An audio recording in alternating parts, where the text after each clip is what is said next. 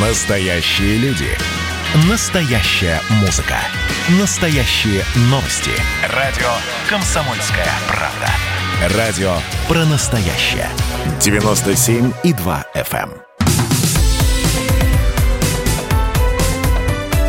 Как дела, Россия? Ватсап-страна!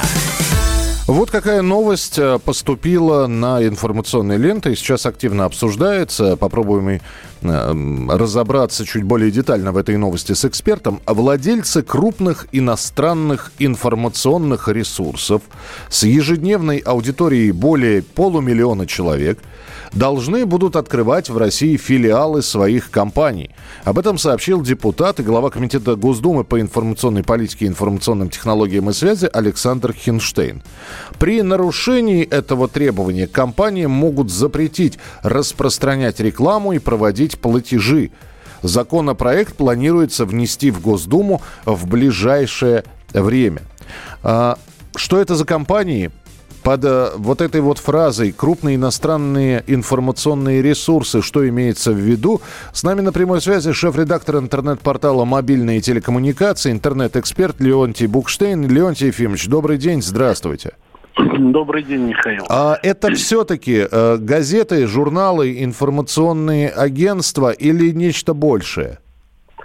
Ну, как раз вы перечислили. Ну, газеты, журналы сейчас как бы уже... Ну, сайты. Я, я имею в виду сайты, сайты да. Вот сайты, да. Электронные версии тех же газет, журналов, мессенджеров в том числе, и прочих ресурсов, где я могу высказать все, что мне приходит в голову.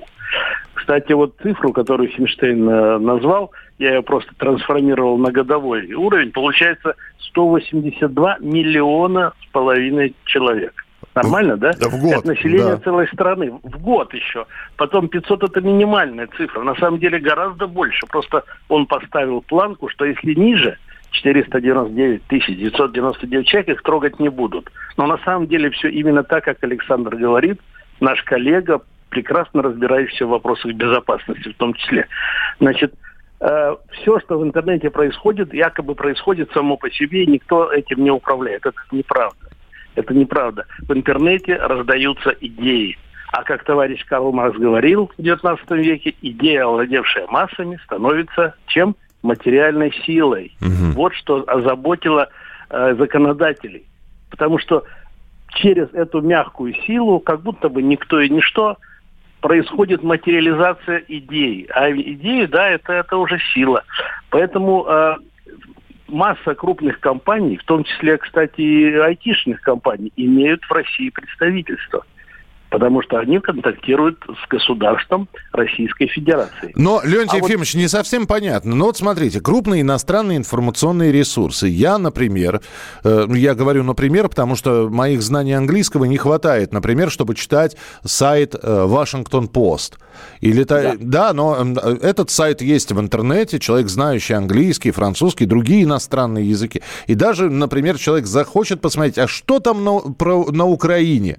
Зайду-ка я на популярный информационный украинский сайт. Но они работают в мировой паутине. Мировая паутина границ не знает. И э, что же? Значит, а, э, цифровые версии официальных изданий, угу. видимо, не подпадают под это, потому что каждый, если будет открывать э, филиал, вернее, представительство, он просто разорится. Речь идет о тех, кто не привязан к конкретным юридическим лицам, а существует как там поисковик, как поле, на котором каждый может высказаться. Не берем сюда Darknet, это вообще преступная организация. Поэтому речь не о том, что украинская правда будет иметь у нас представительство. Никто этого там не захочет, а у нас как бы как-нибудь мы потерпим. А вот те, кто э, продвигает некие интересы, идеи, получают прибыль от того, что оплачивается реклама через них. Вот речь об этих структурах. Они как бы вроде бы и никем ничем не контролируются, но это неправда. Контролируются, направляются, только никто вслух об этом не скажет.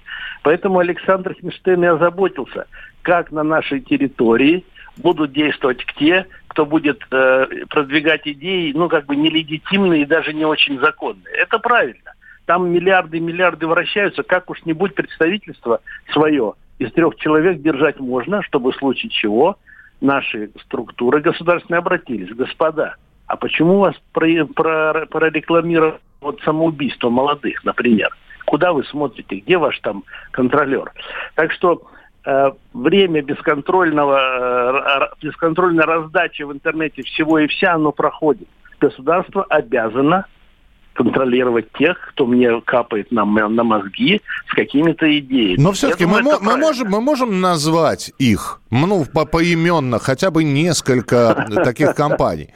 Ну, вам далеко ходить не надо. Начинаем по порядку значимости. Facebook, так. Google, э, там ну, Телеграм как будто бы э, нейтральный, но на самом деле там и казанский убийца тусовался вообще-то. Uh-huh, uh-huh. То есть если государство, э, если у нас будет такой контроль, а в Китае, говорят, 150 тысяч человек сидят на контроле интернета, если у нас какой-то похожий контроль будет, то они должны будут известить, господа, блокируйте. Тут человек поехал не в ту сторону. Ну, вот па- па- Павел Дуров, владелец э, Телеграма, вчера сказал, что, например, пост, который э, казанский убийца, как вы его назвали, опубликовал, он был выложен за 20 минут э, до трагедии, да, да, и отреагировать... Да. Но при этом я понимаю, что вот ну, давайте, давайте мы возьмем этот самый Телеграм.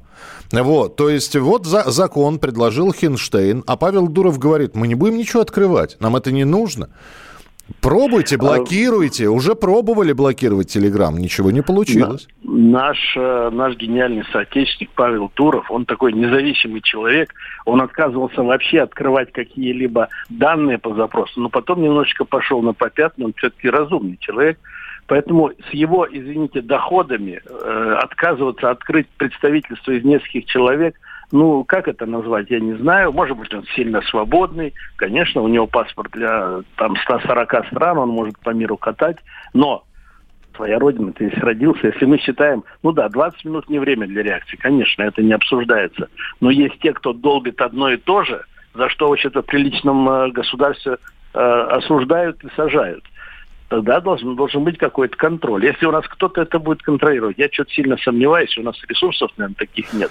Но все-таки, хотя бы как-то, хотя бы они знали, что за ними могут прийти те, кто изготавливает э, бомбы самодельные, кто мозги, на мозги капает с идеологией чуждой нашему государству, но живут они здесь, у них паспорт российский. Вот с ними должен быть разговор. Ну, давайте, Леонтий Ефимович, да, дождемся списка. Вполне возможно, ну, вряд ли появится список, а вот точные, э, значит, э, четкие указания, какие компании будут подвергнуты вот этим вот э, санкциям, э, если они не будут выполнять требования, от, не открывать да. представительство в России. Вот, когда уже станет более-менее детально детально понятно, обязательно с вами станем это обсуждать. Леонтий Букштейн, шеф-редактор интернет-портала «Мобильные телекоммуникации», интернет-эксперт, был у нас в эфире.